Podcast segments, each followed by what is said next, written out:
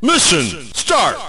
Bienvenidos prisioneros a Calabozo Geek. Este es su podcast donde tres chaburrucos con mucha onda platicarán de la cultura, historia, ciencia y tecnología detrás de la industria del gaming. Experiencias, invitados, reseñas y mucho más te esperan aquí en Calabozo Geek. Comenzamos. Bienvenidos prisioneros prisioneros a este Calabozo Geek. En esa ocasión, la, semana pasada estuvimos platicando un poco acerca de lo que fue la emblemática Nintendo Entertainment System, la NES eh, Family, conocido por algunos. Y en esta ocasión vamos a hablar precisamente de lo que son los juegos. En esta ocasión hemos preparado como los juegos más significativos que, que marcaron nuestra infancia y también creo que marcaron a las generaciones. Sin embargo, no obliga precisamente a que sea un top ten, eh, digamos, oficial o algo por el estilo, sino simplemente es lo que nos pareció que marcaron nuestras vidas y que nos parecieron que fueron los mejores juegos de antaño. Entonces, en esta ocasión vamos a empezar con Edwin. Para ti, no sé si nos quieres platicar qué juegos son los que tú recuerdas y quisieras comentar con aquí con nuestros prisioneros. Sí, claro. Eh, fíjate que ahora que estuvimos haciendo una lista para la dinámica de este podcast, mm, tratamos de cada quien, cada uno de nosotros hacer una lista y después hacer un cruce para establecer las concordancias donde pues había coincidencia en los juegos que pues que nos marcaron, que nos gustaron o que básicamente tuvimos en nuestras manos. Entonces, yo aparte de esto estuve buscando por ahí en internet algunas listas, ya saben, este, hay muchos bloggers que ponen sus top 10 personales, hay muchos otros gamers que tienen sus canales y ponen lo que para ellos fueron las listas de los mejores juegos. También hay algunos tops que se conforman por los juegos más populares basados en ventas, por ejemplo, ¿no? Entonces yo lo que sí llegué a notar es que pues hay cierto patrón de muchos juegos que se repiten, que tiene mucho que ver con la popularidad y en consecuencia con qué tanto se vendieron esos juegos. Yo veo que a pesar de que estábamos geográficamente en puntos distintos, muchos coincidimos en, bastantes juegos en, en común. Y esto pues puede hablar un poquito de lo que fue la calidad de, estos, ¿no? Indudablemente el juego número uno de, la lista, creo que de muchos jugadores que tuvimos en nuestras manos una NES, eh, fue Super Mario, ¿no? Aparte pues de que venía integrado en el famoso Action Set, eh, venía obligado a, ser jugado por quien adquiriera el NES o lo rentara, como era mi caso. Y pues bueno, el Super Mario Bros., lo mencionamos mucho en el capítulo anterior donde hablamos sobre la historia de Nintendo, marcó un hito, un hito en lo que fue el juego de, de, plataforma. Pero, o sea, ¿qué representó para mí? O sea, realmente era un juego en el que me enseñé a jugar, me enseñé a quitarme el modo de que cada que brincaba el personaje tenía yo que mover el control junto con él. Y vaya trabajo tremendo que llegaba a costar al, al nivel 8.4 en el, en el Super Mario Bros. O sea, realmente, este, pues era un juego como de adiestramiento. Primero fue el descubrimiento y el los sorprendidos que nos dejó al mundo de, de los videojuegos que pues estaban, vivían en una época muy plana, por decirlo de alguna manera. Y pues luego el trabajo realmente que costaba, o sea, pasar el nivel 8.1, yo me acuerdo brincar en esos pedacitos de tierra tan distantes unos de otros y quedarte ahí parado para luego pegar al siguiente salto y llegar con la, a lo mejor única vida que te, que, te quedaba, este, pues realmente marcó, y hasta la fecha, cuando recién volví a jugar eh, la versión mini del, del NES, lo, volví a jugar y vaya, la misma sensación, los mismos problemas, el mismo dolor de cabeza para terminar el juego, ¿no? Y los emblemáticos laberintos de los castillos eh, nivel guion 4, en este caso el 8-4, que tenías que este, pasar por un nivel en específico para que el zumbidito del juego te, te, te, diera positivo o negativo, si te habías equivocado. Cuando te equivocabas volvías a regresar al mismo sitio y este, pues hasta que le dieras, ¿no? Super Mario eh, Bros. 1 fue el, primer y emblemático juego para mí. El segundo de la lista que puse fue eh, Super Mario Bros. 3. Y este es un patrón que también noté ahorita que estuve haciendo esta, esta investigación que les platicaba y que revisaba las, listas de, aquí de Coca de Pancho también. Eh, digo, ¿por qué? Eh, no es que nos hayamos saltado como que al, como que al Mario 2 eh, o alguna situación. En el caso mío particular, yo sí lo tuve en mis manos el juego. Que una cosa curiosa mencionar es que una parte muy importante de los juegos de NES que, que caían en nuestras manos, eran juegos prestados, eran juegos intercambiados entre los mismos videojugadores, porque recordemos que mencionábamos que era una consola cara en su momento, la, Nintendo NES. Entonces, la verdad es que te hacías de un grupo de amigos que en, común tenían ciertos juegos y a veces te ponías de acuerdo para qué juego te tenías que comprar tú, que no se lo comprara el otro para que después cada verano, cada que llegara el periodo vacacional, los cambiaran y cada quien pudiera este, pues, terminar el juego del amigo. Y así era una rotación de cartuchos tremenda, ¿no? Entonces el Mario, el Mario Bros. 2 a mis manos sí llegó, pero la verdad es que ni me gustó ni nunca lo pude terminar. O sea, se me hacía un juego con un nivel, de dificultad muy alto. Es un juego que mm, mm, cambiaba completamente todo el esquema y el panorama de lo que, y la esencia de lo que era el Super Mario Bros. 1, y pues prácticamente me lo brinqué. O sea, me aburrió, ya no lo quise seguir jugando. Me pasé hasta el, el Mario Bros. 3, que de alguna manera me hace sentir desde el momento en que lo juego esa misma sensación que me hizo sentir el Mario Bros. 1. O sea, realmente para mí fue una, una, continuación. Y vaya, Super Mario Bros. 3 para mí fue un icono porque era un juego que venía atiborrado de ítems que podías utilizar ahí, ahí con Mario y traía ya la parte esta introductoria de los famosos mapas. Ya podías ver el mapa con todos los mundos pues pintaditos, con su icono, que si ya lo pasaste, que si no lo has pasado, eh, igual que siempre había la forma de saltarse hasta el final del juego y así. ¿Ustedes cómo ven? ¿Están en su lista estos juegos que acabo de platicar? Sí, no, el, Mario 1, el 2, el 3 es de los clásicos, ¿no? O sea, tienes que, tienes que haberlos jugado por lo menos una vez. Este, y si no lo has jugado, pues juégalo. El Mario 2, bueno, Mario 1, como lo platicamos la vez pasada, es hermoso, o sea, rompió completamente con todo lo que se conocía de los videojuegos. El Mario 2 a mí se me hizo, este, de hecho sacaron una versión en Estados, eh, en Japón, que era Mario Bros 2 y que realmente era como más niveles del Mario Bros. O sea, era, o sea aparte de los ocho, niveles que había en, Mario Bros, metieron más niveles en Mario Bros 2. A Estados Unidos no les gustó y dijeron, pues vamos a hacer como que otro, otro pequeño cambio y ahí metieron la, este, pues, era otro videojuego diferente, pero le metieron los personajes de Mario. Introducir, obviamente, metieron a, a Longuito, a la, princesa como jugadores, o sea que ya se pueden jugar como tal, y también a Luigi y a Mario. Y tenían habilidades diferentes. Mario pues, brincaba normal, eh, y la princesa se podía sostener en el aire, que eso era pues, como un plus, era como un poco más fácil jugar con la princesa. Igual no te gustó porque no jugaste con la princesa, entonces la, princesa podías pasar más rápido los, este, pues, los niveles o con más, eh, pues era más precavido, estabas con, con, más cuidados, te podías mantener en el aire un tiempo, entonces era más chido. Con Luigi brincabas y saltabas mucho más alto. Entonces saltabas y te, te mantenías un poquito y caías. De hecho, después de que sacó eh, Estados Unidos esa versión, pues creo que ya todo se adoptó que Luigi saltaba más, ¿no? De por sí que Mario. Y que Luigi estaba más alto que Mario, porque pues, realmente en el, en el Mario Bros. 1 los dos estaban del mismo tamaño. Y creo que en el Super Mario también están del mismo tamaño, no estoy seguro, no recuerdo bien eso. En el 3. Eh, pero sí, sí son, son clásicos. De hecho, sí, sí tienes que jugarlos tal cual.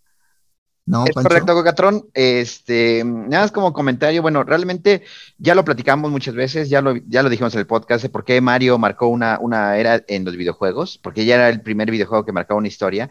Sin embargo, algo que me llama muchísimo la atención es ahorita lo que platica eh, Cocatrón, que mencionaba que efectivamente en Japón el Super Mario Bros. 2 era lo que se conoció en América como los levels, y que creo que nada más se pudo jugar hasta que salió en Super Nintendo Super Mario All Star.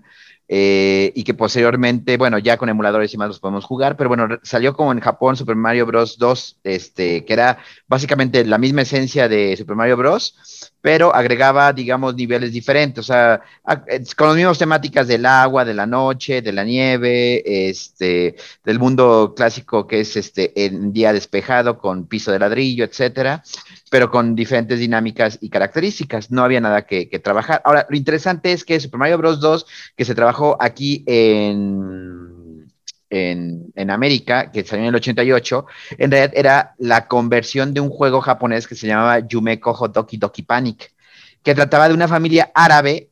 El hongo era el turbante, que era el papá, estaba la mamá, que era Luigi, eh, eran, y los dos hijos, que era ahora Peach y Mario. Ahora, yo quiero pensar que en América no lo llamaron con, con, los árabes por todo el tema eh, que tenía que ver con el mundo talibán y, que no se acuerdan ustedes que, bueno, había una controversia porque ya Estados Unidos estaba ahí metiéndose en, en, el, en Medio Oriente. De hecho, algo como comentario curioso es que en la película de Rambo, este, que después hablaremos yo creo que de Rambo, en la Rambo 3, este eh, ¿cómo se llama? Rambo, ese Sylvester Stallone, ayuda a los talibanes, cosa que creo que actualmente no le agrada a Estados Unidos, de hecho yo creo que lo ha de borrar de su memoria, pero yo creo que como había mucha polémica entre lo árabe, sobre todo por la tensión que había todavía entre la Unión Soviética y Estados Unidos, pues dijo, no, ¿saben qué?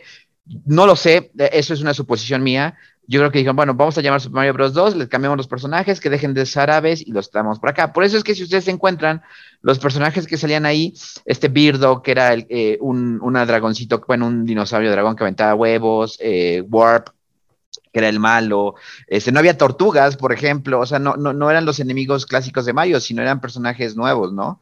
Este, yo creo que todo ese tema tiene que ver un poquito ahí con la traslación. Y mencionaron de Super Mario Bros. 3, yo lo quiero mencionar porque, eh, de hecho, mm, creo que coincidimos todos nosotros, nos gustó Super Mario Bros. 3, pero creo que ustedes van a encontrar en las listas, ya decía Edwin, de los bloggers, de otros personajes, e inclusive en muchos los ponen como el primer juego en el top 10 de lo que es Nintendo.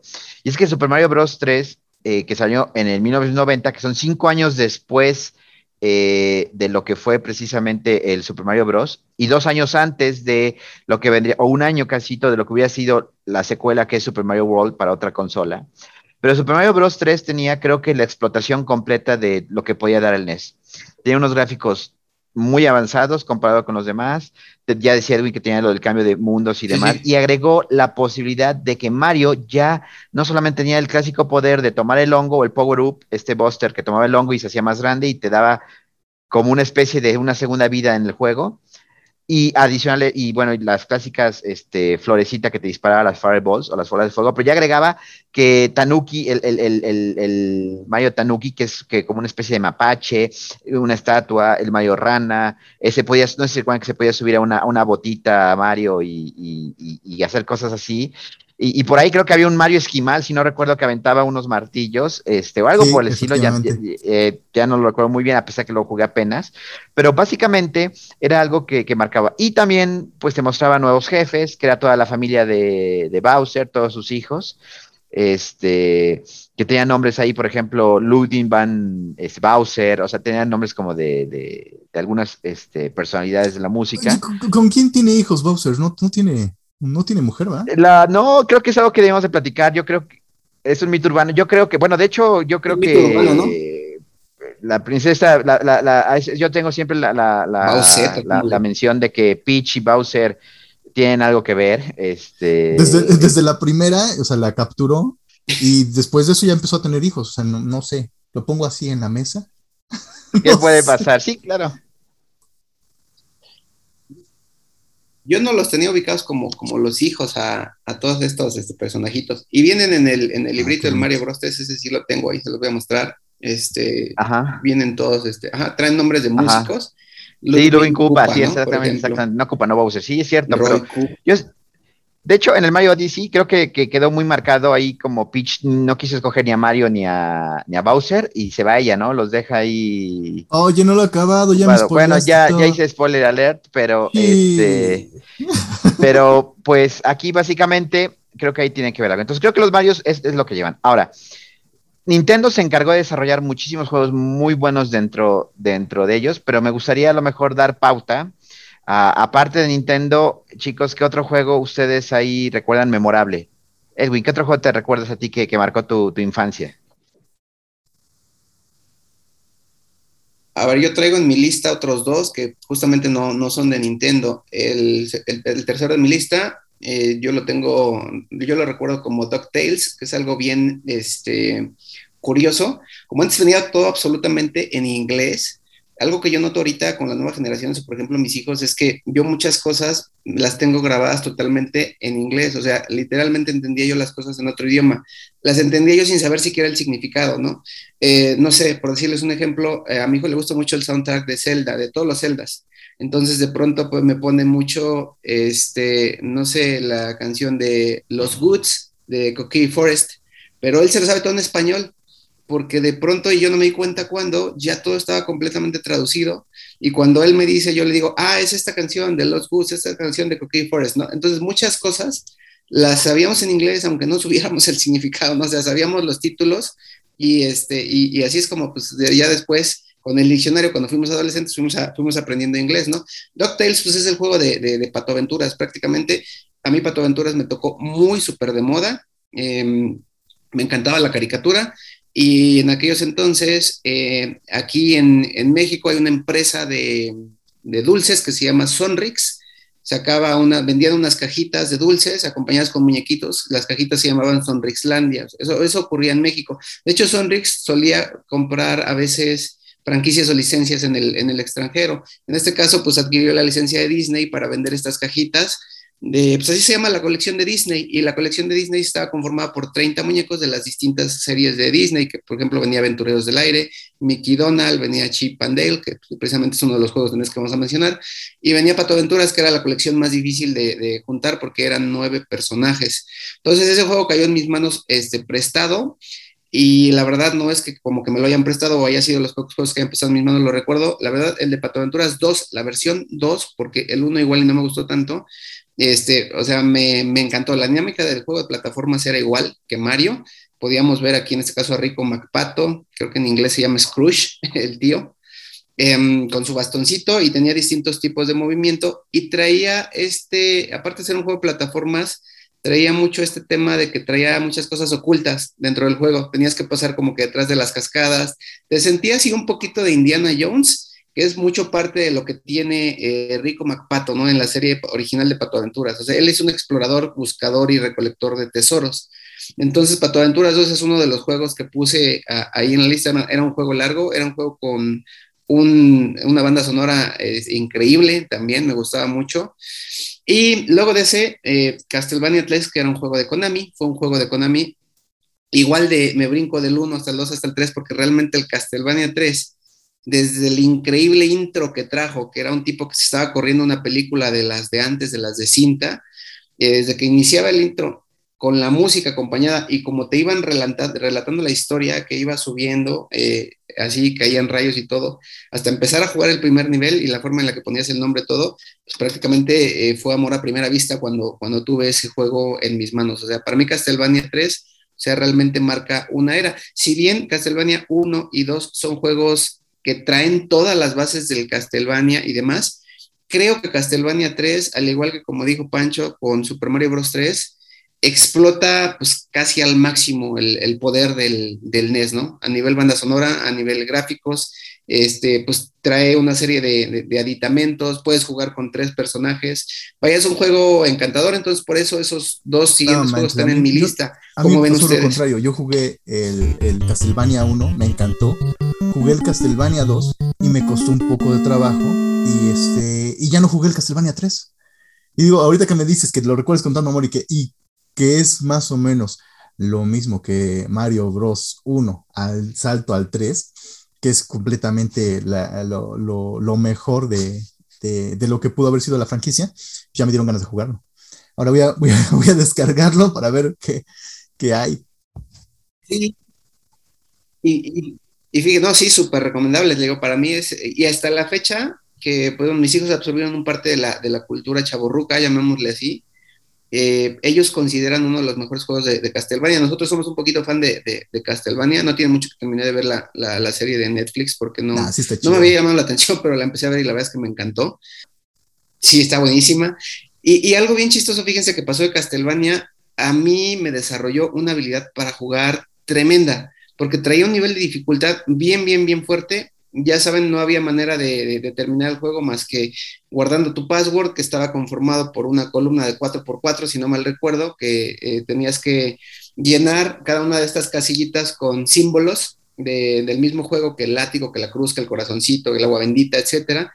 Y podías volver y al nivel donde te habías quedado con ese último password generado, pero pues iniciabas de cero. Entonces, si ya llevabas el látigo desarrollado, si ya llevabas items para lanzar este, los, los, los pues, las armas dobles y así, todo lo perdías absolutamente y realmente era dificilísimo.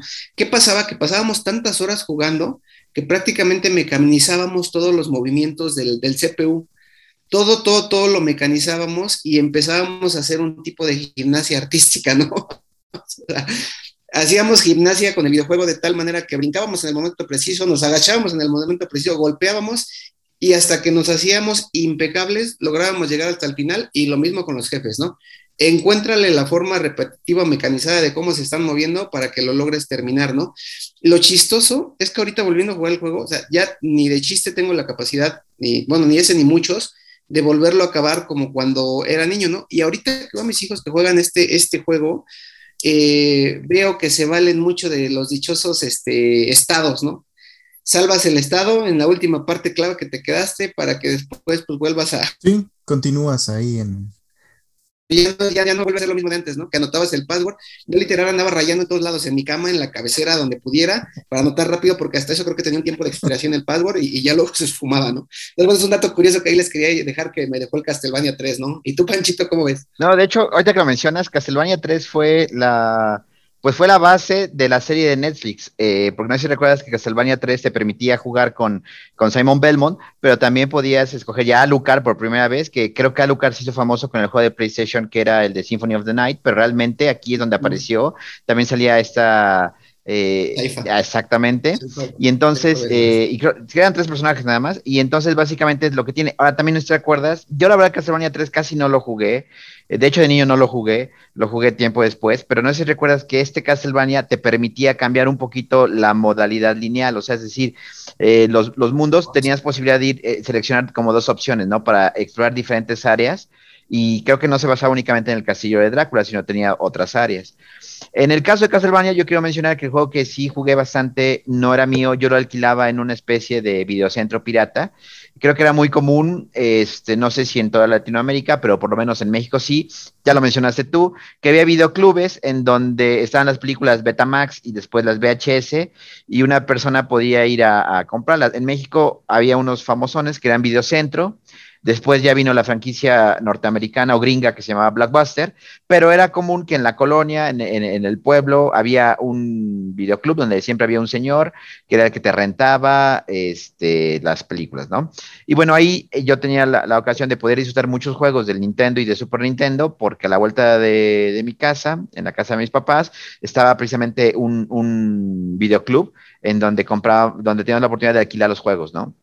Entonces yo alquilaba el de Castlevania y cuando yo lo, yo lo alquilé, pues me llamó muchísimo la portada porque estaba el castillo, bien que me acuerdo, estaba el castillo, estaba, parecía un bárbaro tipo Conan, que era Simon, pero en lugar de tener una espada tenía un látigo, este, que en el juego parecía más cadena, ¿no? Empezas con un látigo todo feo, estás haciendo el upgrade y era una cadena que es el famoso Vampire Killer que creo que también nos va a prestar a hablar de Castlevania, pero era un juego muy difícil. O sea, yo recuerdo que llegué con Drácula, este, y, y ahí, a diferencia del Castlevania, aquí no había password, te lo tenías que aventar de corridito, y era bien difícil. Y lo que yo recuerdo es que la movilidad era malísima. Es decir, el personaje tenías que brincar justo en, el, en el borde para poder llegar este, o muchos tenías que hacer el, latigazo para como, te daba la simulación de que movía la pierna y al hacer esto podías caer bien.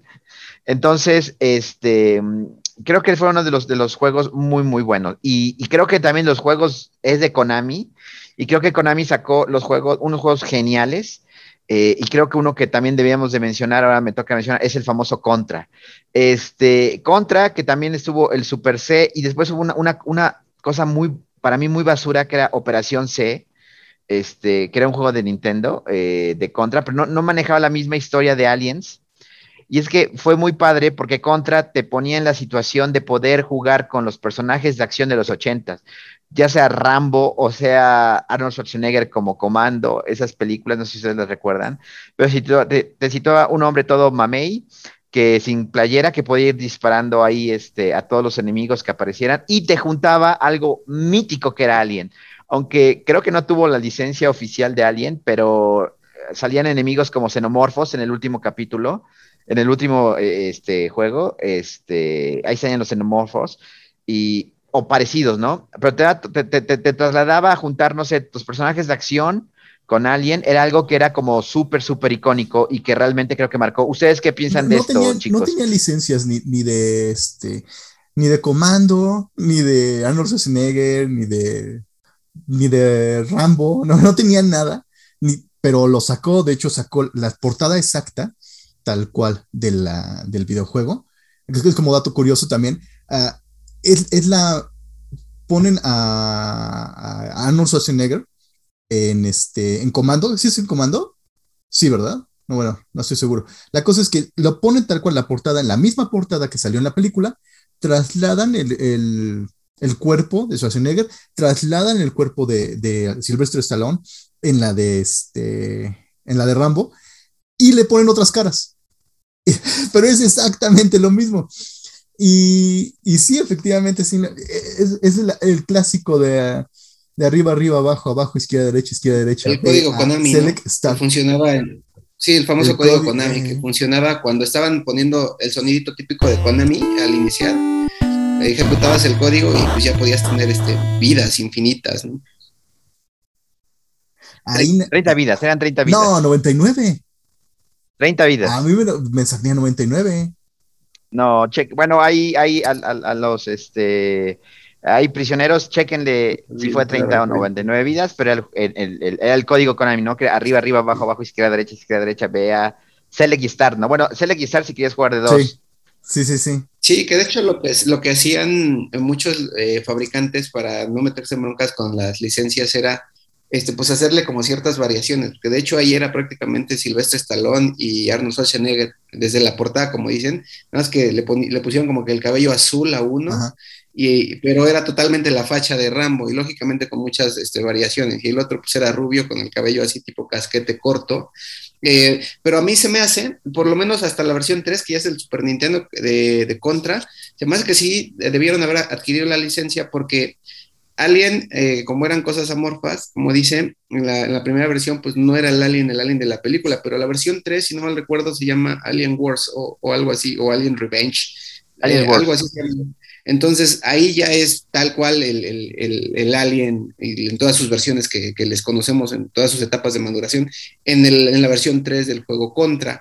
Eh, yo la que jugué es la versión que se trasladó del, arcade al NES, o sea, que era tal cual, inicias en, dos niveles, el abismo arriba, abajo como un laguito, y pues sí, para mí ese en su momento era un juego muy difícil de, de terminar, ¿no? Pero sí, emblemático este, contra. En tu lista, un juego que no hayamos mencionado, Coca, ¿cuál traes? Uf, la, eh, Yo contra lo traía. La hermosura, hermosura de, de, Metroid. O una más, como platicábamos la vez pasada, de, de Gunpei Yokoi. A ese cuate le, le, salían cosas hermosas. Le dijeron, una vez más, también en una, en una briaga, le dijeron, oye, Junpei, aviéntate un juego de lo más fregón del mundo. Y ahí va Junpei aventarse este icono que se convirtió en de los, de las, este, de los clásicos más fregones que haya sacado Nintendo con su marca tal cual de, de Nintendo, este, uh, su marca de preferencia de, ¿cómo se dice? De marca de calidad, ¿no? Y, dices, ese es un juegazo, señor juegazo. Desde el principio te ponen a, a un, un, como tipo robot que no sabes que es realmente una, un, un spoiler alert de hace 20 años, 30 años, que realmente es una mujer. Y dices, está, wow. Y, este, y está en su, en, su traje peleando contra extraterrestres y, y buscando armas y, y, cada vez como avanza el juego, pues vas siendo o encontrando mejores armas. Que un dato curioso también, a mí me encantaba, eh, pues tal vez no jugar tal cual, o sea, me encantaba jugar Metroid, pero al principio de Metroid tenías que poner eh, tu clave, tu password, para otra vez aparecer, como dijiste, en Castlevania, para aparecer en, en, donde te, en donde habías quedado o avanzado. Pero ahí sí te respetaban los ítems, ahí te respetaban todos los poderes que habías obtenido. Incluso, de hecho, yo lo que hacía, junto con mi hermana y otros primos, era estar al principio poniendo claves a lo loco y después de media hora, a veces 15 minutos, a veces dos minutos, te aparecía el, el este, eh, aparecías en un lugar con ítems súper loquísimos que no sabes ni dónde los, los podías tener, trajes, un traje azul, un láser que es como láser de este cruzado, que dices, wow, eso dónde rayos estaba, nunca lo agarré, pero poníamos las claves precisamente para aparecer. Es también en, en Castlevania lo hacíamos. Era, era buenísimo eso. eh, En Castlevania 2 me parece, no estoy muy seguro. Pero sí, me acuerdo que, que esa era parte de nuestro, nuestro principal eh, inicio de juego. Sí, a mí Metroid, el Metroid a mí no me llega a las manos, pero yo lo conozco y lo tengo bien marcado como el tipo de juegos que me deja frustrado no haberlo jugado en su momento porque tenía yo un póster de promoción de la revista Nintendo Power y venía ahí muy enfatizado el juego de, de Super Metroid, ¿no? ¿Tú, Panchito?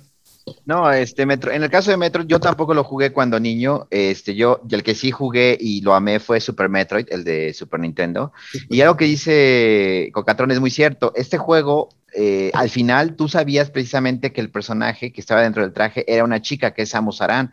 Entonces ahí se muestra algo que quiero comentar nada más que alguno de los escuchas, un, un prisionero de Calabozo Geek, eh, le mandamos un saludo, él sabe quién es, me comentaba eh, que cuando estaba escuchando junto con su esposa el capítulo 1 que hablaba de las maquinitas, ella mencionaba que, bueno, él mencionaba que las maquinitas era el club de Toby, o sea, nada más este, los niños varones este, eran los que iban a las maquinitas, ¿no?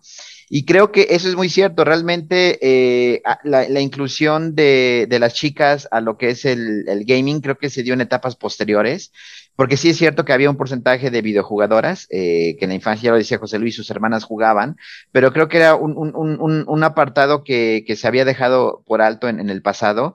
Y creo que Nintendo eh, sí, dentro de lo pocos esfuerzos, porque sobre todo hay que hablar que la cultura japonesa, desde mi punto de vista, es una, es una cultura, al igual que muchas en, en, en esa etapa, que era, pues, llamémosle, eh, muy este, centralizada en, en el hombre que, que, resuelve las cosas, ¿no? Que, que, que, son los héroes y demás.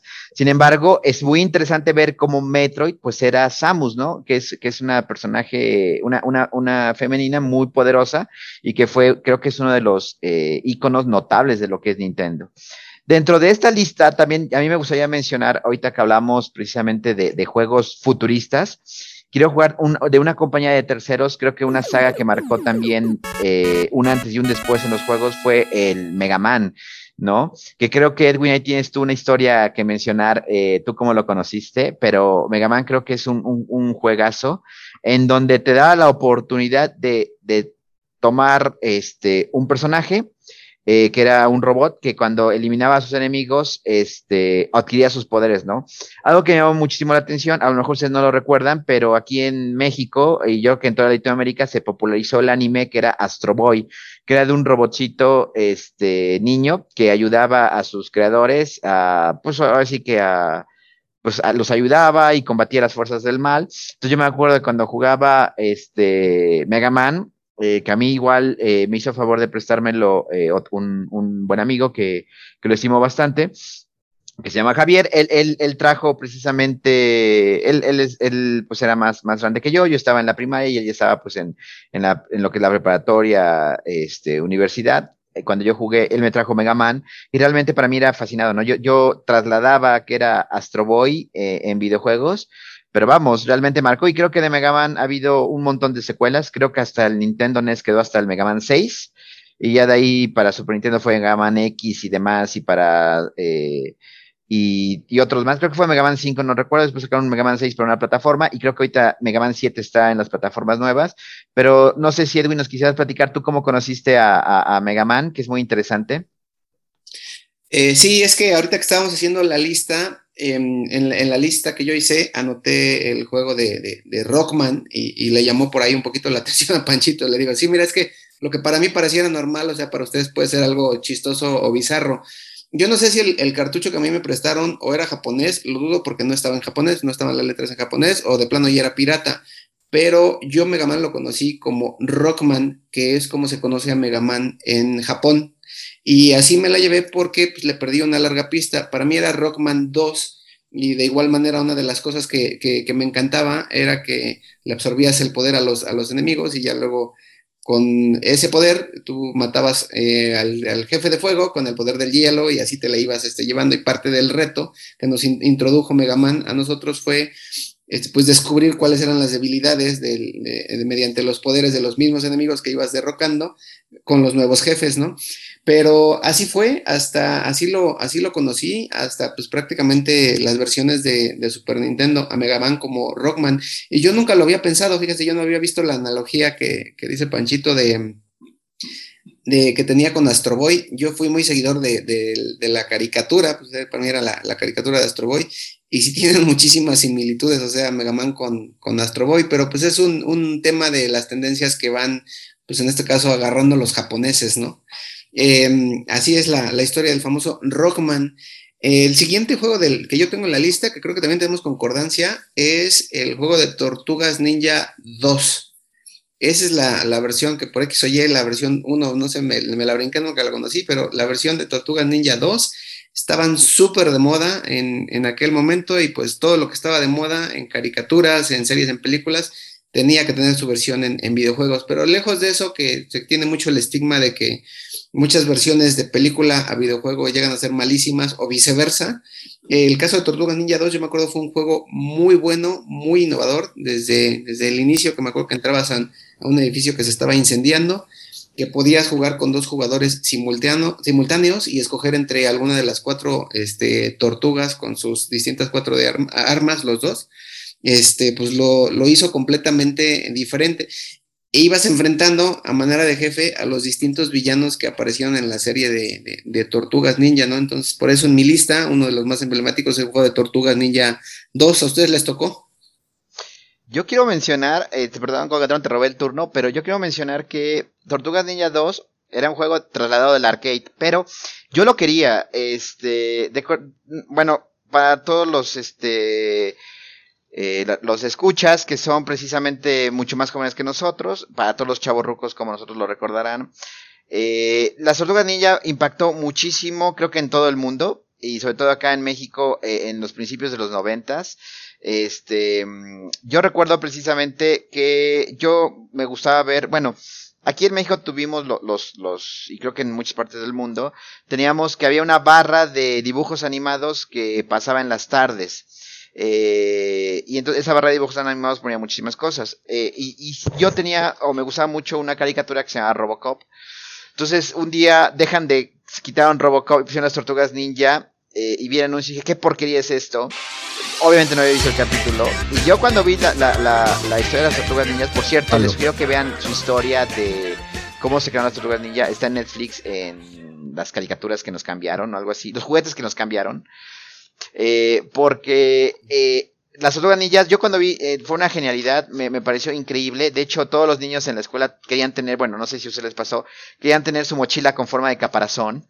Este, porque había algunos, algunos compañeros, yo nunca la tuve, pero tenían, tenían la forma de caparazón. Y entonces la moda de las tortugas ninja invadió había juguetes de las tortugas ninja, juguetes piratas de las tortugas ninja, algunos de los, juguetes piratas, que no, era, que no fue hecho por Playmates, traían las tortugas ninja con un traje de karateca. Este, había muchas cosas interesantes de hablar de las tortugas ninja, pero en, específico, pues la moda hizo que yo me acercara. Aquí en algunos países de Latinoamérica tienen la, costumbre que en Navidad eh, los Reyes Magos a usanza de la tradición de, del nacimiento de Belén, traían juguetes, ¿no? Aquí es algo muy de México, así como en Estados Unidos creo que es Santa Claus y algunas regiones del norte de, de, México, pero muy en el centro está muy encaminado a lo que son los Reyes Magos. Yo recuerdo que a los Reyes Magos le pedí las Tortugas Ninja porque yo quería jugar las Tortugas Ninja 2 era e, e, ese juego. Y pues la realidad es que me trajeron un juego de las Tortugas Ninja que es el Tortugas Ninja 1 que en su momento, pues siendo un chamaco, a lo mejor dijo, ay, pues no es lo que yo esperaba, porque sí, los gráficos eran diferentes,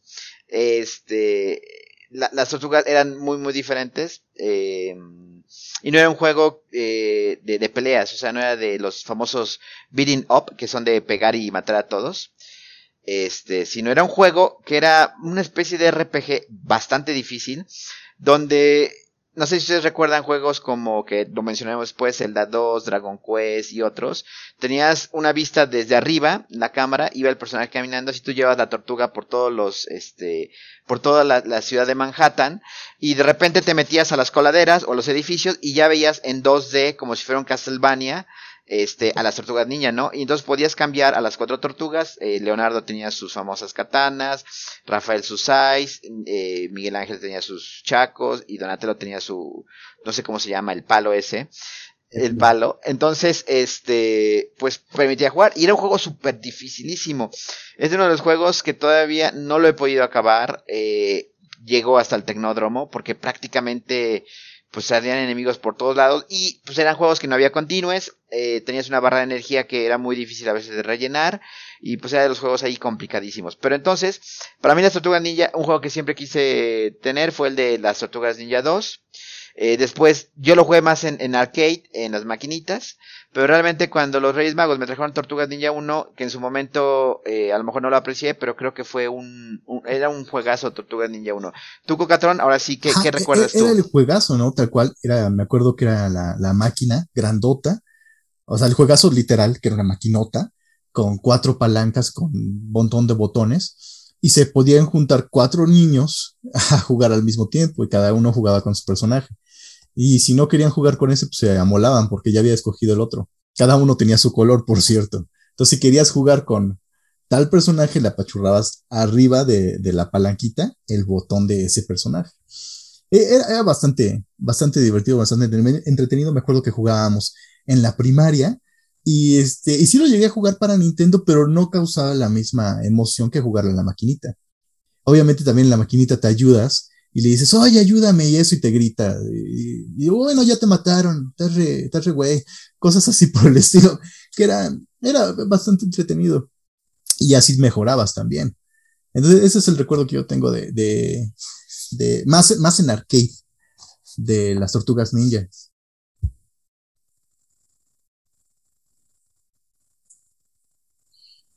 Sí, a mí el, juego, el de Tortugas Ninja, pues prácticamente me lo, me lo prestaron unos ahí, eran unos esposos ya de, edad, no sé ni por qué se lo compraron, este, pero tenían ahí su, su NES y, me prestaron el juego. Pero sí, sí, sí, sí es cierto, yo estaba pasando muy por alto ese detalle de que venía del arcade, ¿no?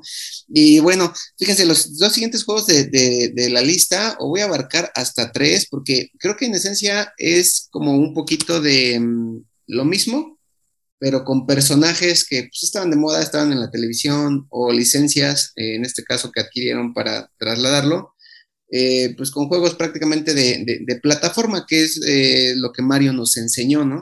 Tengo listados estos tres juegos, que son el juego de Chip and Dale, el juego de los Tiny Toons 2, la versión 2 igual, y el juego de Félix el Gato, que es algo que creo que nadie en su vida por ahí conoció, recorrió. Este, yo no conocía la serie de, Félix el Gato hasta años posteriores, pero me prestaron el videojuego y pues como videojuego que te prestaran era tan, tan, tan apreciado y era lo que tenías en el momento para pasar el tiempo, para jugar y, pues lo tenías que terminar, fuera bueno, fuera malo. Así, así era en, ese momento.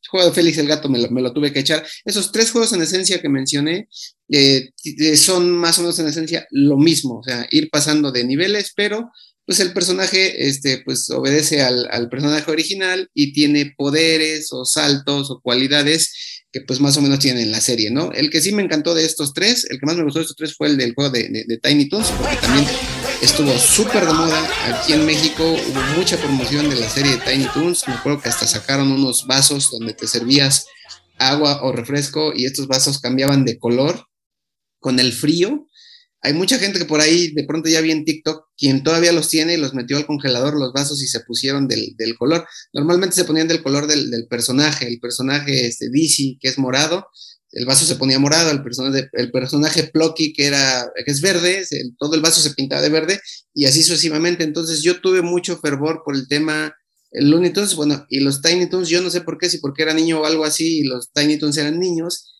a mí me simpatizaron más, o sea, eh, fue una moda que, me llegó más. Entonces, por ende y en consecuencia del juego, lo que tenía más o menos similar a las tortugas ninja es que también podías cambiar de personajes ahí de, los Tiny Toons y cada uno de esos personajes, igual que en Super Mario Bros. 2, tenía una habilidad única y especial. Entonces, solamente con cierto personaje, cada nivel lo podías pasar, que porque saltaba más, que porque era más fuerte, que porque era más estable, y, así, ¿no? Lo que volaba, ¿no? Ajá, podía caer despacito, así como caía despacio, ¿no? Así como tipo boss, ¿no? Caía con, estilo. Creo que la final del juego de Tiny Toons 2 era este chico Max Montana, que era como el rico, avaricioso y malo ahí del, del, cuento, ¿no? No me acuerdo bien, ¿no? Pero son ahí tres juegos que puse en la lista que en esencia pues, prácticamente tienen un poquito de lo mismo, ¿no? ¿Ustedes cómo los jugaron? Sí, sí, lo, sí los jugamos. Yo recuerdo, bueno, el de Félix el Gato, fíjate, lo jugué en, en una, no lo recuerdo muy bien, creo que era fondos amarillos y, el, y en, la, bueno, eh, tenía como, donde está la vida del personaje y tenía al gato Félix, era como amarillo clarito, bien que me acuerdo más o menos, este, algo así, y tenía creo que algunos poderes, ese me acuerdo haberlo alquilado. El que sí jugué porque lo tenía un amigo de la, de la primaria, que intercambiamos cartuchos, era el de Tiny Toons. En ese caso fue Tiny Toons 1, este, Tiny Toons 2 creo que era un poquito más avanzado porque ya te permitía escoger un mapa como en Mario Bros. de 3 y sí, sí lo recuerdo.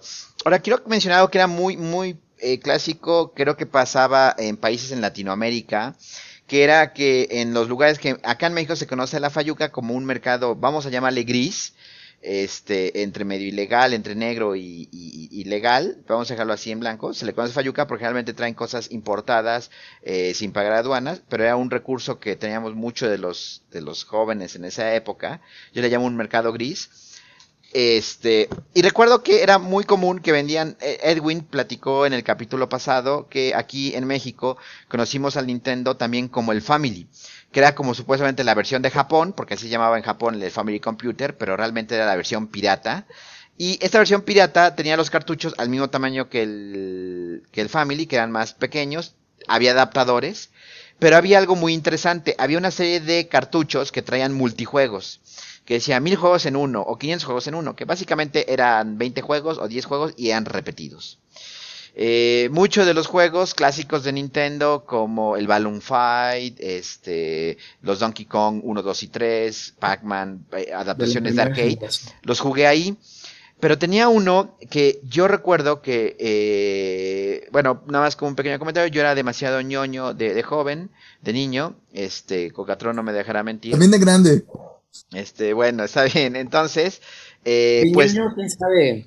Cómo lo entiendan en, en, otros países, porque en todo Latinoamérica es conocido la, la, serie del Chavo, ¿no? Entonces, yo no sé si ñoño, este, a qué sea equiparable, ¿no? Ah, Esa palabra. Sí, no, no, no, no, no, como el Chavo. Bueno, eh, bueno, aquí ñoño en, en, en, en México, eh, bueno, era el, famoso niño nerd, el, el matadito, el, el, estudioso, ¿no? Entonces, eh, lo que pasa, chavos, es que les quiero mencionar que en donde, cuando yo era niño, eh, pues en el barrio donde yo estaba, pues ya realmente no había niños a un lado, o sea, todos eran la generación de mis hermanos que son más grandes que yo. Y pues realmente, eh, pues la única diversión que yo tenía era pues prácticamente el, videojuego, ¿no? Es cierto que Cocatron y yo crecimos juntos, pero la realidad es que eh, no, no, o sea, nos veíamos en la escuela y solamente en vacaciones nos veíamos de vez en cuando, en fiestas de cumpleaños de su hermana o, nuestras o cosas así, había invitaciones que vente a mi casa a jugar, y yo iba a su casa a jugar. Y nos poníamos a jugar a Nintendo. Y nos poníamos a jugar Nintendo. Este, pero, este, algo interesante de todo esto que quiero mencionar es que, bueno, mi mamá, como para motivarme para sacar buenas calificaciones, eh, y yo me esforzaba por ello, pues me, me, me, me hacía, o ella, ella hacía un sacrificio para poder destinar parte de lo que es el gasto. El gasto se le llama así, el dinero que usan las mamás, pues para, para pues solventar pues todos los gastos que tienen este en, casa.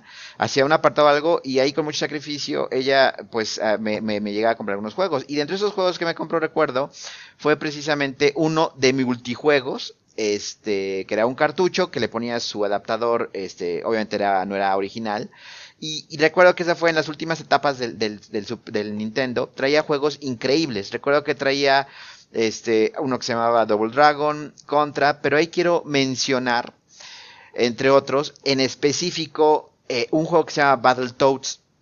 Yo cuando jugué Battletoads, recuerdo que era cuarto de primaria, yo, yo este, pues lo asocié un poco con las tortugas ninja, porque eran una especie de mutantes, pero en lugar de ser tortugas eran, este, ranas, sapos, pero un juego que creo que, a pesar de que su dificultad era increíblemente difícil, de hecho, este, era uno de los juegos que yo hace poco, eh, para los que no sepan, yo doy clases también de, a jóvenes de la universidad, eh, clases de programación y matemáticas, y yo decía a los chavos que si lograban acabar, había dos juegos que mencionaba, Ninja Gaiden o Battletoads, sin ningún continuo, o sea, es decir, sin ningún game, como le decía Edwin, que ahora permite grabar los estados, que que donde te quedas lo grabas y vuelves a continuar, no, no, no, que de lleno te aventaras el juego desde el principio hasta el final y si lo lograban pasar así, yo les exentaba la materia.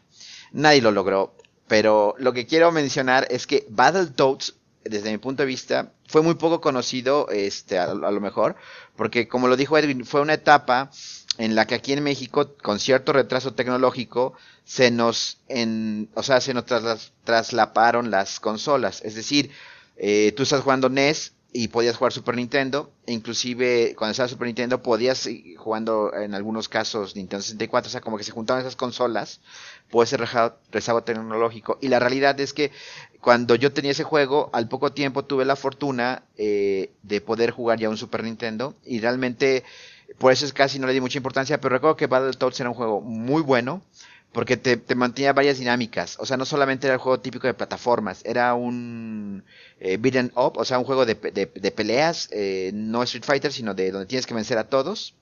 Adicional a eso, era un juego de plataformas, era un juego hasta de carreras, no sé si recuerdan, bueno, quien lo jugó había unas eh, moto, motos y cosas para pasar. Motos acuáticas. Creo que era un, exactamente, era de hecho una compañía muy famosa que creo que ha venido a menos, que es Rare. Este, después platicaremos de esa compañía porque creo que ahora hoy en día no hay nada rescatable. Hace poco, hace un año, sacó una nueva versión de Battletoads. Creo que sin pena y sin gloria deja mucho que desear. Pero, este, este es el juego que yo recuerdo de Battletoads. No sé si ustedes recuerdan este juego llamado de, de Battletoads. ¿Lo jugaron o lo jugaron? ¿Se acuerdan de él? Sí, yo sí lo jugué, estaba buenísimo. Pero sí, súper perro. Sí, definitivamente era de las, de las cosas más difíciles que no, no lo terminé.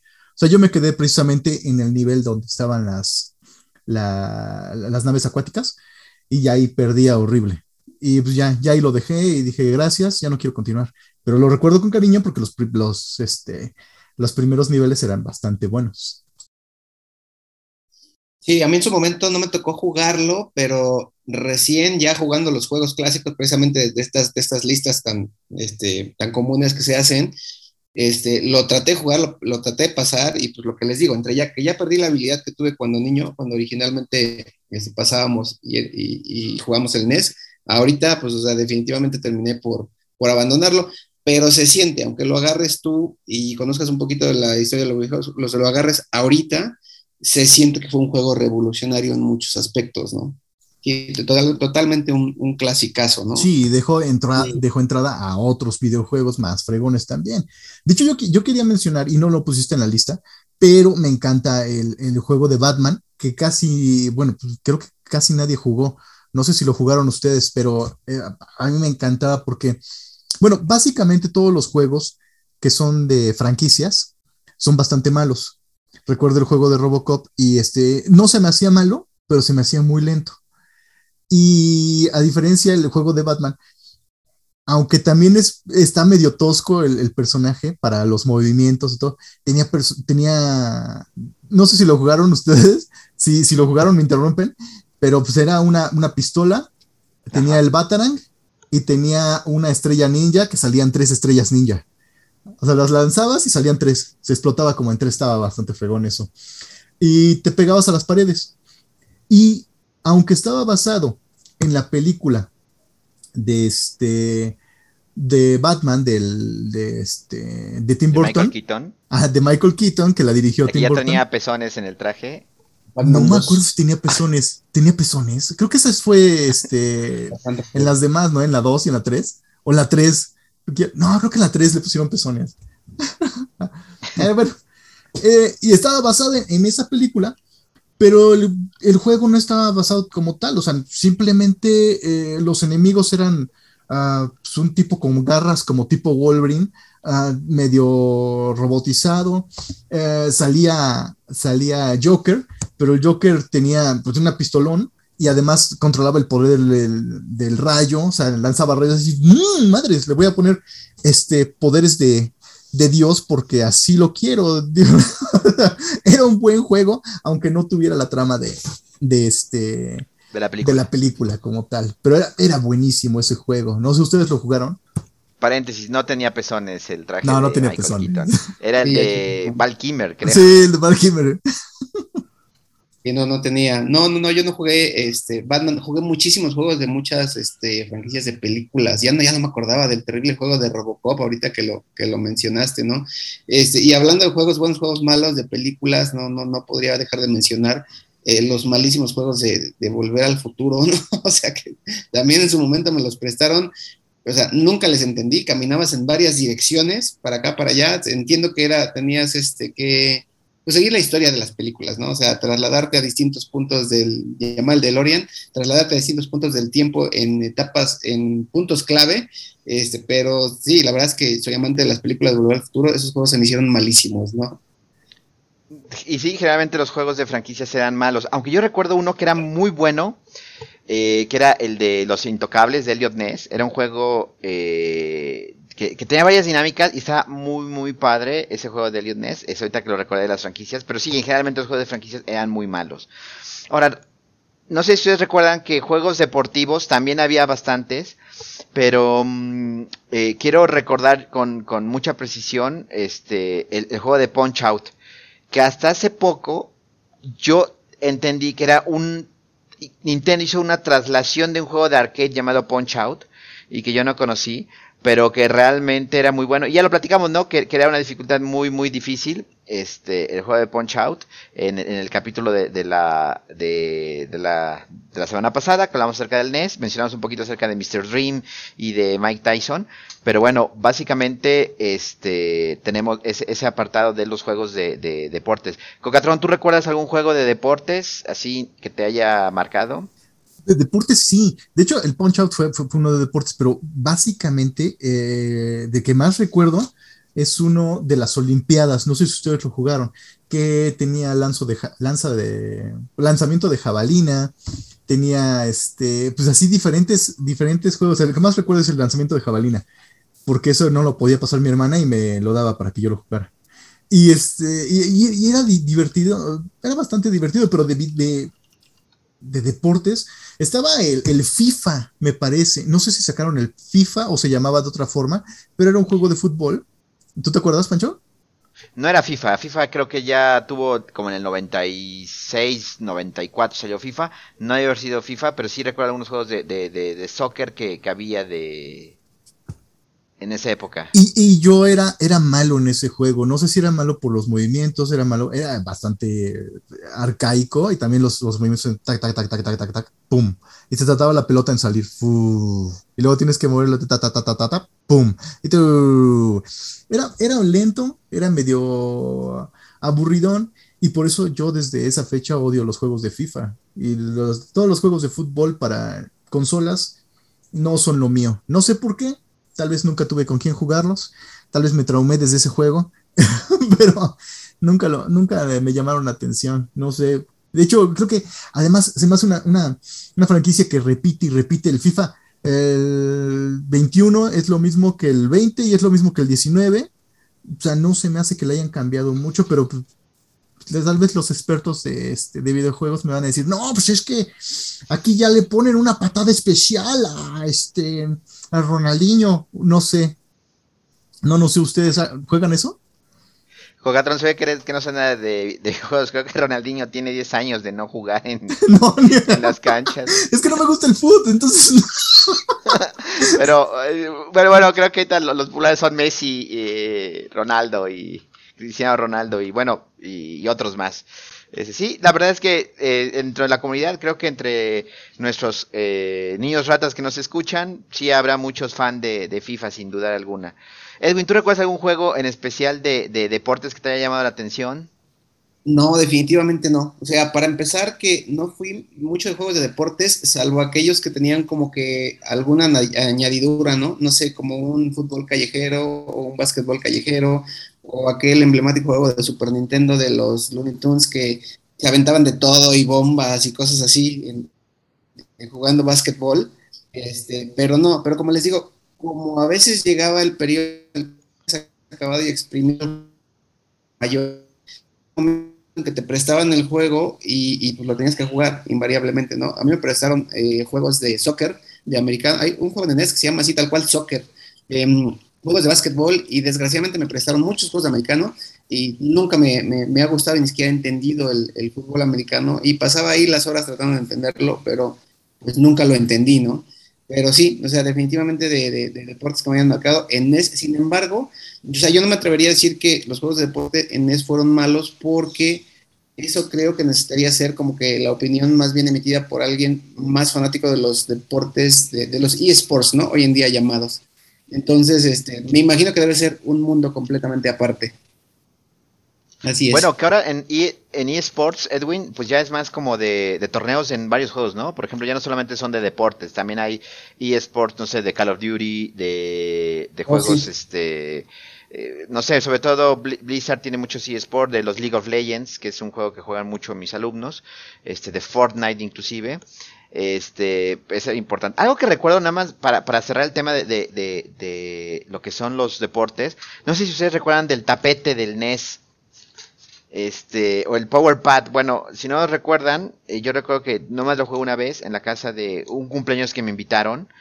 Era un tapete que tenía números eh, eh, se conectaba en, en, donde va los controles.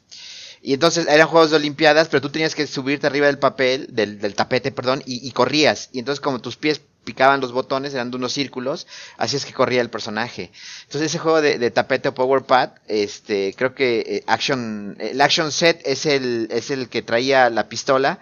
Ahorita estuve googleando, había uno que se llamaba, este, el, power el, el, ajá, el Power Set que traía el Power Pad y precisamente permitía este jugarlo, era el tapete de Nintendo, también creo que fue una de las cosas interesantes. Y algo que tenía el Nintendo, que creo que es para un capítulo de otro podcast, era el hardware, o sea, el hardware no solamente era la consola, también había ya había un joystick para en vez de control, no sé si recuerdan que era un Power Glove que era un guante, cosas que, que a lo mejor yo, yo no los tuve, no los jugué con ellos, pero eran hardware emblemático y creo que es algo que marcaba Nintendo que era eh, capaz de innovar, ¿no? De crear cosas interesantes. Y bueno, creo que también algo importante mencionar es que ya se nos está acabando el tiempo, pero creo que nos hace falta, eh, bueno, hay, hay que mencionar juegos que también no, no hay que dejar de alto como Ninja Gaiden, que es un juego también muy bueno. Cocatron, no sé si nos quieras platicar de Ninja Gaiden. Ah, de Ninja Gaiden es algo hermoso también. De hecho, eh, lo platicamos creo que en algún programa, o creo que en el programa especial, ¿no? Que Ninja Gaiden, este, ah, de hecho, hace, hace un año, en diciembre del año pasado, fue la primera vez que pudieron pasar Ninja Gaiden eh, sin un solo golpe. No se podía hacer el, el walkthrough sin bueno, haciendo los, gamers siguen jugando Ninja Gaiden, siguen jugando todos los videojuegos de antaño, lo graban, lo suben y ven como, como este, como es el speedrun, se llama. Speed, speedrun, sí, algo así. La cuestión es que juegan, juegan el, videojuego lo más rápido posible sin recibir ningún daño. Entonces, quien pase el videojuego ah, con, eh, ¿qué serán? Eh, en, creo que son creo que exactamente una, una hora, cincuenta y tantos minutos de pasar el videojuego sin parar, o sea, moviendo los botones como desquiciados sin parar, o sea, eso te empieza a doler, haces callo. De hecho, yo, yo me acuerdo que tenía mi callo en, en este dedo, precisamente de jugar tanto a Nintendo. Y, este, y más con los botones y con el control que estaba cuadrado, pues sí te lastimaba. Después de un rato los músculos de esta mano te empiezan a doler, el dedo te empieza a doler. Entonces tenías que pausarlo, descansar un rato, pero estos cuates se la avientan tal cual. Y hasta hace un año, retomando, eh, lograron pasar Ninja Gaiden, me parece que Ninja Gaiden 2, sin un solo golpe. Que eso era algo eh, teóricamente imposible, pero lo lograron. Y fue algo que empezó a. el cuate que le estaba grabando lloró. este, fue, fue un logro que nadie en el mundo nadie, ni los creadores, nadie, nadie pudo, lo, lo, lograron. Entonces es, eh, e, estaba hecho el jefe final para precisamente darte, aunque sea un golpe. Nadie lo podía parar. Entonces es algo, algo emblemático de Ninja Gaiden, que hasta la fecha se juega. Sí, efectivamente, se trata de la cuenta, se llama, en YouTube se llama Slack, Slack, Slacknater, es, es la primera persona que se adjudica a nivel mundial haberlo terminado al 100% con sin ni un solo eh, daño, ¿no?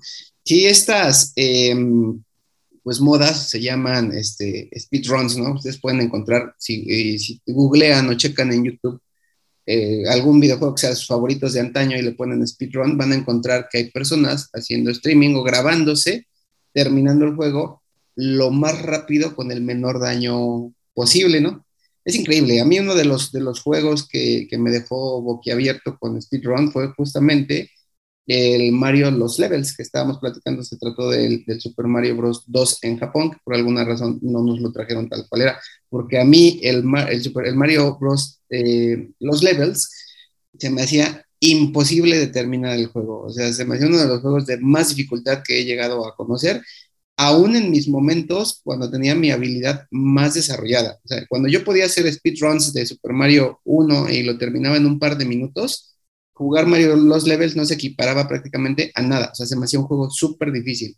Pues hay gente que, que, que, lo hace, ¿no? O sea, que se clavan los videojuegos este, de antaño y que se ponen a darle, darle, darle, darle, darle hasta que lo logran. Yo me imagino que deben de desperdiciar muchísimo espacio, muchísima memoria en toda la grabación que están haciendo hasta que le pegan al clavo, ¿no? Bueno, la ventaja de ahorita es que, pues bueno, la, la, memoria es electrónica, no es como antes que tenías que grabar en, prácticamente en cinta, porque si no hubieran echado a perder muchísima cinta magnética, ¿no? Y pues bueno. Y, creo que, pues ya dando la, pues ya la, la, la parte final de este podcast de Chaborrucos, creo que es importante mencionar eh, un juego que ha marcado la historia en lo que son los juegos de aventura y de rol y que fue una obra maestra de Shigeru Miyamoto desde mi punto de vista y es precisamente el juego de Legend of Zelda eh, que creo que prácticamente los Legend of Zelda hay una comunidad muy vasta de fans de, de, de estos juegos y creo que ese juego a diferencia de otros juegos de aventuras que existieron fue uno de los primeros si no es que es el primero que te permitía precisamente explorar en un mundo abierto. Este, no sé si ustedes recuerdan la, la, la, mítica frase de cuando empezabas, entrabas a una cueva, había un viejito que te decía que es peligroso estar afuera y que te llevaras eso contigo y que era la espada. Este, que era una espada, yo decía que era de madera, pero no, era una X y ya después se podía escoger la Master Sword o la espada maestra, que era una blanca, pero básicamente era un mundo abierto, claro primitivo, pero el juego de Legend of Zelda era muy muy interesante porque te ponía o te situaba a joven de un pequeño, bueno, muchos decían que era duende, que después resultó ser un iliano, este, pero eso ya lo aprendimos mucho tiempo después. Y, y, tenía toda esa historia, ¿no? Que había un personaje llamado Ganon que había atacado a la tierra de Hyrule y pues tenías que entrar al quite porque eras el, bueno, eso ya lo sabemos después porque eras el héroe de la, de la leyenda, ¿no? El héroe, después fue el héroe del tiempo, etcétera, en diferentes sagas. Pero básicamente te planteaba eso, que ibas a través de los diferentes escenarios, ibas por escenarios de agua, ibas a, la, a los calabozos o los dungeons, este, que parte de este calabozo es por eso, por esa esencia de esos, de esos dungeons, esos juegos, que, creo que era, era eh, mítico el haber jugado eh, Legend of Zelda. Hubo una segunda parte que era Legend of Zelda, la aventura de Link, que ya cambió un poco el entorno, pero creo que es uno de los juegos que debemos hablar sí o sí de ellos. ¿Y ustedes recuerdan ¿Se, se bueno Legend of Zelda? ¿Se te hacía bueno el Zelda 2? El Fíjate Links. que la realidad es que yo jugué por primera vez el Legend de Zelda 2, que fue un cartucho dorado, y después jugué Legend Zelda 1. Cuando yo jugué Legend of Zelda 1 me pareció increíble. El 2 me gusta, me gustó mucho porque fue mi primer acercamiento a algo como de aventuras, ¿no? Algo épico, algo de espada con, con escudo, porque tenía su escudo Link. Eh, y me gustó mucho. La realidad es que en su momento no lo pude acabar, este, porque era bien complicado el 2. Eh, ya apenas eh, lo acabé y había un truco. Al final te enfrentabas a, en el 2, te enfrentabas a Link Sombra. Era tú, pero con, pero, pero era muy difícil ganarte. Pero hay un truco este, que si tú te escondes en, te pegas a la, a la parte de la izquierda y te agachas, la sombra no te puede pegar nunca. Entonces es un bug y tú nada más lanzas espadazos y le pega. Y fíjense, es un bug no corregido porque todavía en la versión de NES, mini NES, eh, yo pude acabar ese Legend of Zelda con ese truco barato de te agachas y, dispara. Pero el juego original de Legend of Zelda 1 era un juego bastante interesante porque ya tenía los puzzles, o sea, los, los rompecabezas, los juegos, y, y, realmente me pareció una, una joya de, del entretenimiento Legend of Zelda. ¿Ustedes lo jugaron? ¿Qué les pareció? Sí, yo lo jugué y hasta la fecha es algo increíble. De hecho, siempre me encantó. Eh, y también no, no, lo pude acabar de niño y hasta ya siendo adulto ya lo pude acabar. Ya lo pude jugar y acabar. Pero pues también, o sea, me costó trabajo porque pues no sabía inglés y este, y pues ahí con lo poco que sabía, pues tenía que, tenías que pasar los pozos Y muchos de los puzzles eran decirte cosas en inglés. Y pues, tú no, no sabías o, no tenías la habilidad para recordar esas cosas. Y este, pues tú solamente querías pegar y jugar cuando tendría, cuando el juego se basa en, en recordar cosas. Y más con mi déficit de atención, pues sí era un poquito complicado jugar el, el, el Zelda. Pero sí, es, es, hermoso el Zelda hasta la fecha, ¿no? Todos los de Zelda se me hacen buenísimos, salvo el Zelda, el 2, el, el de Link, el juego de Link. A mí, a mí, no, a mí en lo personal no me gustó mucho, porque creo que cambió un poco la, la movilidad del Zelda, pero también es buen juego. No, mi caso ya, ya, ya, ya, para ir cerrando este, este tema del, del top de viejos que me marcaron del NES, mmm, a mí no me tocó jugar el género hasta muy, muy, muy, muy tardíamente. O sea, yo fui de juegos de plataformas, yo fui de juegos shooters. Entonces realmente el concepto en su momento no me encajó hasta la tardía edad del Super Nintendo, cuando empecé a conocer los juegos de Squaresoft, que fue una compañía emblemática eh, para juegos RPG. El primer juego que jugué de, de, del género fue Secret of Mana, y de ahí empecé a interesarme. El mundo Zelda yo lo descubrí muy tardíamente hasta The Ocarina of Time en el Nintendo 64, que es motivo para otra, para otra charla, pero es uno de los juegos más emblemáticos, ¿no? Soy muy, muy, muy amante del todo, el mundo Zelda, pero no, no, no me tocó vivirlo te, tempranamente. De hecho, este, creo que en, mi lista de tops, el número uno, a pesar de la historia de los tiempos, es Legend of Zelda Ocarina del Time. Ese juego creo que es una obra maestra. Es de los pocos juegos que puedo decir es un masterpiece. Pero bueno, eso es, platicaremos en otra ocasión de. Yo creo que tenemos mucho de qué hablar de Zelda. Tenemos mucho de, de, de, qué hablar. Y, y, pues, pues bueno, chicos. Ya para, para acabar este, este capítulo número 4, que estuvimos hablando un pequeño. Pues no fue un top 10 realmente, sino fue creo que una charla así relajada de los juegos emblemáticos que marcaron nuestras infancias. Eh, ya para terminar, algunos comentarios, Cocatrón, para, para cerrar el podcast. No sé si tengas noticias comentarios o algo que quieras agregar.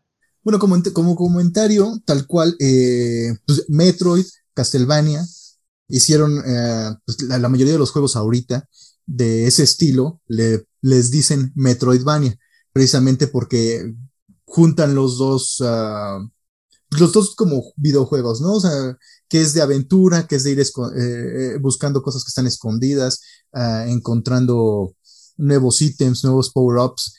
Y recuerdo, hay un juego nuevo que este, bueno, no tan nuevo, pero creo que salió hace cuatro años, se llama The Crypt of the Necro Dancer, que pues también es de este, uh, es un Metroidvania. Uh, muchos, muchos juegos de ese estilo también están bastante, bastante divertidos. Si quieren darse una vuelta, igual y ponemos uh, en los comentarios, ponemos unos juegos, uno que otro juego que esté ahorita en la, en la N-Store o en diferentes plataformas para que si, si es que no, no, no quieren comprarlo tal cual en la N-Store, porque pues algunos sí son caros, aunque, aunque ya están medio viejos, igual y, descargarlos en, en, este, en Steam, que están más baratos, o en, o en, este, o en emuladores, que también ya hay emuladores que son gratuitos eh, online. Ahí se los dejamos como, como recomendación. De hecho, como, como, como emulador online, les, les, sugiero en la tienda de Steam, para los que trabajan con PC, busquen este um, emulador que se llama Ret Retro Arch. Es un juego, es totalmente gratuito, está muy, muy padre. Hay no sé qué tema con, con, con los licenciatarios y demás, pero mientras está en Steam, es un juego, pues un emulador que está legal, entonces descárguenlo sin ningún costo para que ustedes puedan jugar o probar esas joyas de antaño. Edwin, ¿algo que quieras comentar a nuestros este, escuchas Definitivamente que de este calabozo. se den una vuelta al menos por alguno de los emuladores que hay en línea que pues ya corren y emulan bastante bien los juegos. Basta con poner, en este caso que estamos hablando del NES, eh, NES Emulator online y se van a encontrar con una amplia gama de páginas de internet que les ofrecen el servicio pues totalmente gratis. Y que no dejen de visitarnos ahí en todas las redes sociales, nos encuentran como Calabozo Geek, ya saben, la insignia naranja del Space Invader. Perfecto. Pues muchísimas gracias a todos ustedes por escuchar este episodio de Calabozo Geek. Eh, nos despedimos, no sin antes decirles que felices juegos y eh, yo creo que el, la próxima semana, como si ponemos un, un, canal de comunicación para que nos quieran sugerir de que quieren hablar a nuestros este, prisioneros. ¿Cómo ven, chicos? Suena bien, aceptamos de todo, menos insultos. Bueno, también los aceptamos, no importa. Perfecto.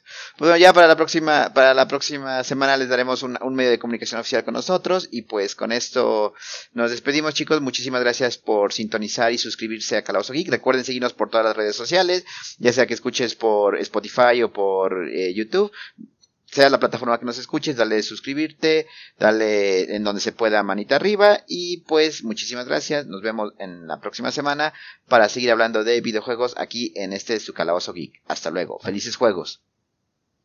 Felices juegos.